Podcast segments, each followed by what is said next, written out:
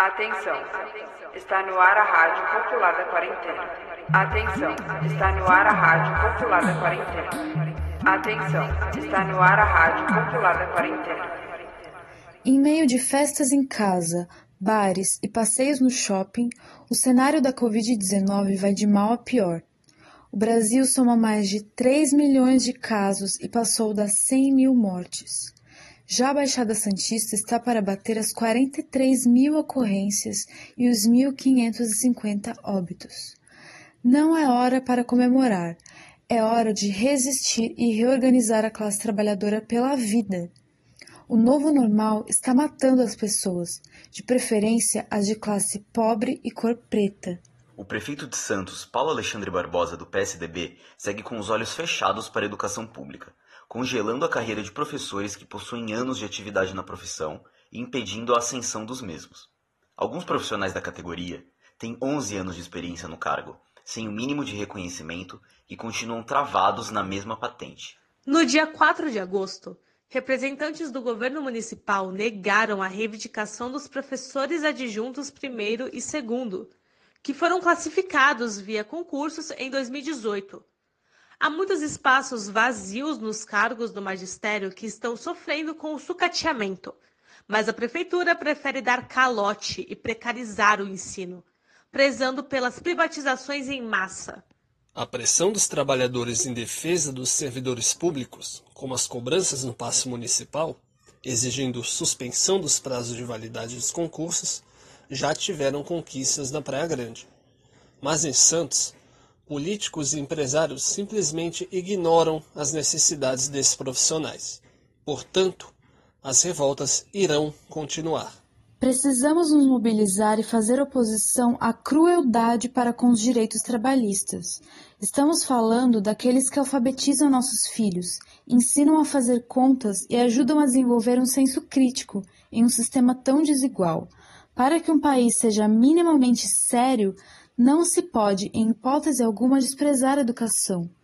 Pior ainda é quando sabemos para onde vai o dinheiro, que enche o bolso de quem já tem muito. Enquanto em Guarujá e São Vicente não existe previsão de reabertura das escolas, Santos está ainda avaliando essa possibilidade absurda. São vários os exemplos do quão perigoso seria essa medida. França e Coreia do Sul, por exemplo, liberaram o retorno às aulas e logo tiveram de voltar atrás, devido a uma nova onda de contágio.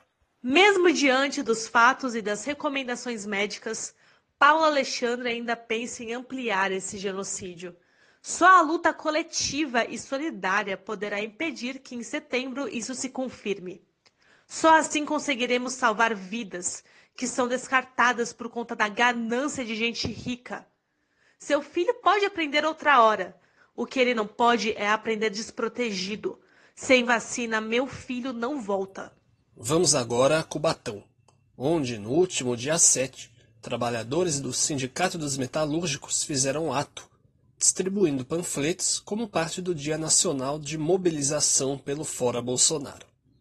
Afinal, o Brasil bateu as 100 mil mortes pela Covid-19, mas nada de concreto é feito para enfrentar a pandemia. Os petroleiros também se articulam pela manutenção de seus direitos. Já são quase 14 milhões de desempregados e o número só aumenta.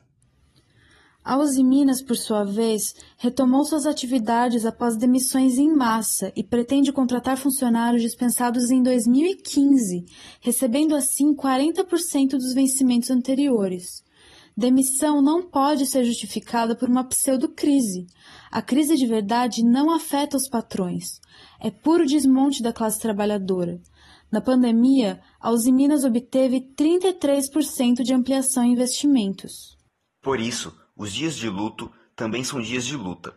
Além da ineficiência ou falta de interesse em proteger empregos na pandemia por parte de governos e demais autoridades, os empregos da classe trabalhadora correm risco todos os dias, mostrando, como sempre, que o interesse pela retomada nas atividades visando o lucro vem na frente da vida. Fazemos agora a parada final. No Guarujá, onde o número de mortos pelo novo coronavírus bateu a marca de 287. Mas o prefeito Walter Suman, do PSB, e sua equipe não são muito diferentes daqueles que comandam as cidades vizinhas, priorizando o lucro. O investimento se volta para o setor do turismo, projetando a infraestrutura do pós-pandemia, mesmo com a doença em seu auge e bem longe de acabar. A prefeitura ostenta a reforma no Mirante das Galhetas, entre as praias das Astúrias e do Tombo, com direito a estacionamento externo e piso de vidro suspenso. E a entrega deve ocorrer ainda este ano. Enquanto isso, na periferia, o bairro Pai Cará registra mais de 830 casos da Covid-19. Mas para a burguesia local, é mais importante embelezar o que já é bonito e planejar o turismo para o futuro incerto. Não faltam problemas para se resolver no Guarujá, é pura questão de preferência. Seguem as denúncias por falta de água nas periferias, mostrando como a prefeitura e os empresários relativizam a importância do saneamento básico durante uma onda de genocídio sanitário. O povo precisa de água e não de uma vista luxuosa. O que vale mais? Garantir o direito de vida à população ou massagear o ego da elite? Para eles, a segunda opção. Chegou a hora da nossa dica cultural, com o filme O Poço, retratando o que muitos não querem ver na nossa sociedade, a luta de classes. Os privilegiados de cima vivem, enquanto os de baixo lutam para sobreviver, muitas vezes sem sucesso. A obra também coloca a educação como um elemento revolucionário e libertador, e como a desigualdade social torna o discurso da meritocracia uma grande mentira. Encerramos essa edição com uma frase do grande líder marxista de Burkina Faso, Thomas Sankara. Nossa revolução é e deve continuar sendo o esforço coletivo dos revolucionários para transformar a realidade, para melhorar a situação concreta das massas.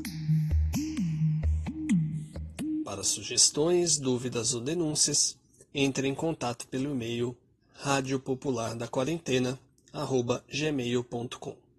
Se puderem, fiquem em casa e lavem as mãos.